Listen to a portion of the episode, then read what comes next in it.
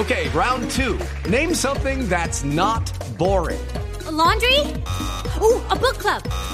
Computer solitaire, huh? Ah, oh, sorry, we were looking for Chumba Casino. That's right. ChumbaCasino.com has over 100 casino style games. Join today and play for free for your chance to redeem some serious prizes. ChumbaCasino.com. No purchase necessary. Full prohibited by law. 18 plus terms and conditions apply. See website for details.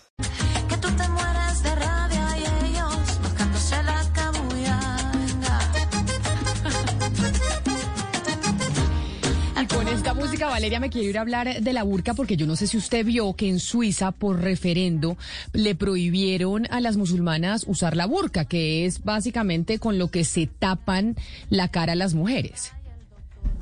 Sí, Camila, Suiza se une ya a otros países europeos porque Francia fue el primer país europeo que prohibió el uso público del niqab o la burka, que es lo que usted dice que usan los musulmanes, las mujeres musulmanes para taparse el rostro, Camila. Eh, Dinamarca, los Países Bajos, Bulgaria, Letonia, eh, todavía digamos que prohíben la burka, entonces ahora Suiza después de un referendo impulsado por un partido de ultraderecha nacionalista entró en el grupo de los que prohíbe en los espacios públicos el uso de la burka, un tema que es muy polémico, pues porque evidentemente se hace eh, con el argumento en este caso no tanto eh, del terrorismo, pero sí del feminismo y de la mujer y el empoderamiento, y pero por el otro lado pues está digamos que acusando a los islamistas, etcétera, eh, de pues de vulnerar los derechos de las mujeres y en muchos casos pues hay mujeres que lo hacen libremente y por convicción. Entonces es un debate pues muy interesante. Es que Gonzalo, eso es importante por lo que está diciendo Valeria. En esta oportunidad, el partido de extrema derecha en Suiza, el más conservador, el que logró aprobar esta nueva medida de prohibir el uso de la burka, no lo hizo por temas culturales, como por ejemplo tal vez se dio en algún momento en Francia, que fue el primero en prohibirlo, sino por un tema de feminismo, por proteger a las mujeres. Ese fue el principal argumento con el que lograron, pues básicamente lograr un poquito más de la mitad de los votos. Sí, el 52% de los votos obtuvo esta, esta propuesta, Camila, en un referendo que también involucraban otras propuestas, por ejemplo, la, creación de una cédula de identidad electrónica y un acuerdo mm, comercial con Indonesia. Eran tres tópicos eh, por los cuales los suizos, los suizos tenían que votar el pasado domingo. Pero yo creo que es importante entender un poco qué significa la burka eh, para, el, eh, para el mundo islámico, para, para las mujeres musulmanas, entender un poco cuál es el significado y que los oyentes que nos escuchen también entiendan qué es lo que puede suceder o cuáles posiciones se pueden generar tras esta prohibición en Suiza. Y por eso le tengo en línea a Inés El Expuru. Ella es directora de comunicaciones de la Fundación para la Cultura Islámica, Camila, que nos atiende desde Marruecos. Doctora Inés, gracias por acompañarnos en Blue Radio. Muchas gracias a ustedes por, por contar conmigo. Es un placer. Señor Inés, obviamente la, la, pregunta de rigor para comenzar la conversación es ¿Qué significa la burka para el mundo islámico, para, para las mujeres musulmanas? Bueno, la burka, todo el mundo lo sabe, es una, un modo de vestimenta que oculta la cara, excepto una rejilla, eh, mientras que el niqab, bueno, la burka solamente se utiliza en Afganistán y en alguna zona de Pakistán, es, solo de, de, esa zona, mientras que el niqab es una especie de velo negro integral y que también cubre la cara, ¿no? Y que es una vestimenta más propia del Golfo. Eh, yo sí debo decir que, bueno, no es una, venta, una vestimenta islámica en absoluta. Es decir, es un, un modo antiislámico, es data de época eh, antiislámica y realmente eh, son muy pocos los países que la, que la utilizan. Y sí que es verdad que aunque es una vestimenta de tipo cultural, antiguo y por unas razones determinadas, eh, yo me imagino que antiguamente sería las mujeres en el desierto se cubrían el rostro como los hombres. Eh, también ciertamente es un tema de patriarcado, no lo podemos eh, negar. Y aunque en estas zonas es una vestimenta tradicional, en otros países árabes, donde es muy minoritaria, sí lleva una connotación a veces política o de reivindicación de un cierto Islam eh, conservador y demás. Pero no es una vestimenta islámica. Es decir, el Islam recomienda solamente eh, cubrirse el, el cabello y llevar ropas que no marquen excesivamente las formas. Y bueno, pues muchas mujeres musulmanas consideran eso una forma de feminismo, es decir, ellas un poco reivindican que su valor no radica solo en un físico o en un determinado, sino en, en- en su cabeza y en sus acciones y su trabajo, ¿no? Y aún así hay muchas mujeres musulmanas que no lo llevan.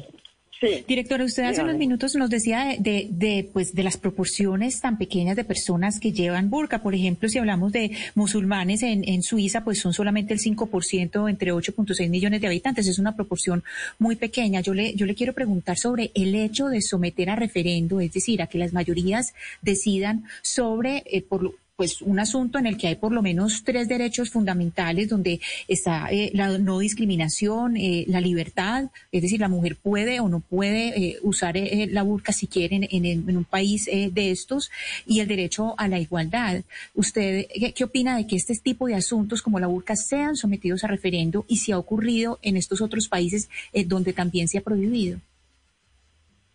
Bueno, la burka realmente lo que se puede ver si acaso es el niqab. La burka pienso que no se ve en ningún país del mundo excepto en Afganistán, lo cual ya es un poco absurdo eh, per se por parte de, Suiza y de estos partidos de ultraderecha. Eh, las únicas mujeres que lo llevan se han hecho eh, encuestas o recuentos en España, en otros países, y las mujeres eh, musulmanas que llevan niqab o velo integral son poquísimas.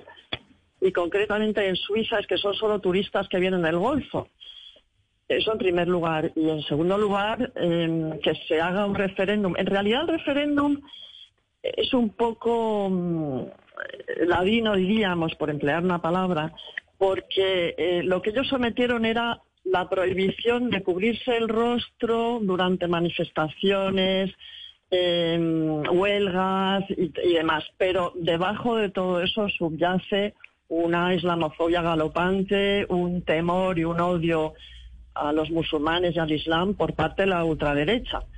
Eh, yo tendría que decir que el problema real que tenemos en Europa ahora eh, no es el uso del, del niqab, sea cual sea, sea libre, sea cultural, sea político, sino el grandísimo eh, ascenso de esta ultra- ultraderecha discriminatoria, machista. Pero ahí déjeme preguntarle, señora Alex. Puru, de- de- porque usted dice, hay, mu- hay algunas mujeres que toman la decisión de usar el niqab como una actuación feminista, diciendo nosotras valemos más por lo que somos, sino realmente por cómo nos vemos. Y toda la argumentación que ganó realmente votos en Suiza fue toda la contraria, decir, oiga, acá lo que pasa es que en esa religión obligan a las mujeres de manera machista a ponerse el niqab. Entonces, ¿cómo se puede conciliar una cosa con la otra? No, es que mm, yo me refería al feminismo en el caso del velo, el hijab, que es simplemente un velo ligero que cubre el cabello. El niqab yo lo veo muy poco feminista entre nosotros. o sea, Ah, no- ok, perfecto. eh, Es que eso, eso, eso era lo que, porque me sorprendía la respuesta y dije yo, No, no. Y además no es islámico, de verdad, es absolutamente cultural y data de la época preislámica. Y es propio de unos de los beduinos de unos pocos países del Golfo. Eh, Lo que pasa es que luego se utiliza a veces pues con un propósito político y a veces hay un, a veces es una voluntad propia y a veces hay un sometimiento social. No vamos a negar que hay problemas de género en, en todas partes y en, en los países y en ciertos países del Golfo más todavía. Eso no, es innegable. Lo que pasa Pero- es que estos partidos, sí, dígame, Camila. No, e- e- es que yo quería preguntarle cómo se concilia, digamos, los, los principios republicanos, por ejemplo, en Francia y en ciertos países europeos Sí. que han empezado, digamos, a pues a promulgar alrededor del mundo pues el discurso de las libertades, la civilización, los derechos humanos, etcétera, con una migración que ha llegado a estos países también a imponer su propia cultura, porque digamos que en, en Francia uno mira y lo que existe es libertad del culto, no libertad de culto, es decir, los espacios públicos deben ser neutros de religión. Yo no tengo derecho a, profesar mi libertad religiosa en un espacio neutro porque se entiende que el espacio, eh, perdón, público es neutro. ¿Cómo entonces se concilia esto en un- unos países que están basados y fundamentados en los principios republicanos en donde esta clase de actuaciones tan religiosas no caben? Bueno, es que hay muchas maneras de entender la laicidad. Es decir, eh, para mí la laicidad es la que ampara y pone en igualdad de, con- de condiciones y de libertad a todos los cultos y todas las ideologías. ¿eh? No el que rechaza, no el que excluye y no el que... Entonces, esto es muy relativo porque luego vemos, por ejemplo, en Francia, yo soy medio francesa, eh, pero vemos muchos discursos de la defensa de la identidad francesa, el catolicismo y demás. Eso ya va en contra de esa especie de laicismo, en- yo diría ultranza, porque a veces ese tipo de laicismo se convierte en otra religión, en otra ideología, ¿no? Un poco radical. Y entonces es una manera de entender la laicidad mm, excluyente y que además eh, no trae nada bueno. Trae eh, marginación, exclusión. Si hay mujeres realmente eh, musulmanas que están viviendo en situaciones de, de represión familiar o social, que las hay, las habrá, pues no es la manera de ayudarlas. Decirle, quítate el velo, no puedes ir. Ya no hablamos de niqab, ¿eh? sino de un simple velo, un pañuelo en la cabeza, no puedes entrar en la escuela si llevas ese pañuelo. Pues esa niña se va a quedar en casa estudiando, se la margina aún más y luego hace un poco crea un sentimiento de, de humillación, de exclusión en la comunidad musulmana, que es francesa. Estamos hablando de franceses de tercera, cuarta generación o de otros países, de Bélgica, etcétera, que no es nada, no es nada integradora, ni inclusiva, ni dialogante, la verdad. Esa es mi opinión. Claro, eh, se- señor Inés, ¿a usted le preocupa que este tipo Sí. de mm, referendos, de decisiones que se toman en Europa o en otros países del mundo, lo que genere son respuestas radicales por parte de islamistas extremos?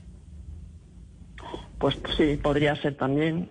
Desgraciadamente, no es defendible porque reaccionar de manera violenta ante lo que sea es, es, es- es absurdo y no es tampoco es un principio islámico. Y hay muchísimos más musulmanes eh, moderados, practicantes, no practicantes, laicistas y demás que no van a reaccionar así, pero sí se fomenta un pues eh, eh, eso, un, sentimiento de- de humillación y de segregación que no, tira- no trae nada bueno y que puede crear radicalismo y lo estamos viendo, claro, por desgracia. Pues sí, es una discusión bastante interesante y además un tema que vale la pena entender y por eso queríamos llamarla a usted, Inés El Expuru, directora de comunicaciones de la Fundación Cultura Islámica, para explicarnos lo que pasó en Suiza y la visión que tienen precisamente desde, desde la comunidad islámica de estas decisiones que se están tomando en algunos países europeos. Gracias por haber estado aquí con nosotros. Muchas gracias a ustedes y ha sido un placer. With the Lucky Land slots, you can get lucky just about anywhere. This is your captain speaking. Uh, we've got clear runway and the weather's fine, but we're just going to circle up here a while and uh, get lucky. No, no, nothing like that. It's just these cash prizes add up quick. So I suggest you sit back, keep your tray table upright, and start getting lucky. Play for free at LuckyLandSlots.com. Are you feeling lucky? No purchase necessary. Void where prohibited by law. 18 plus terms and conditions apply. See website for details.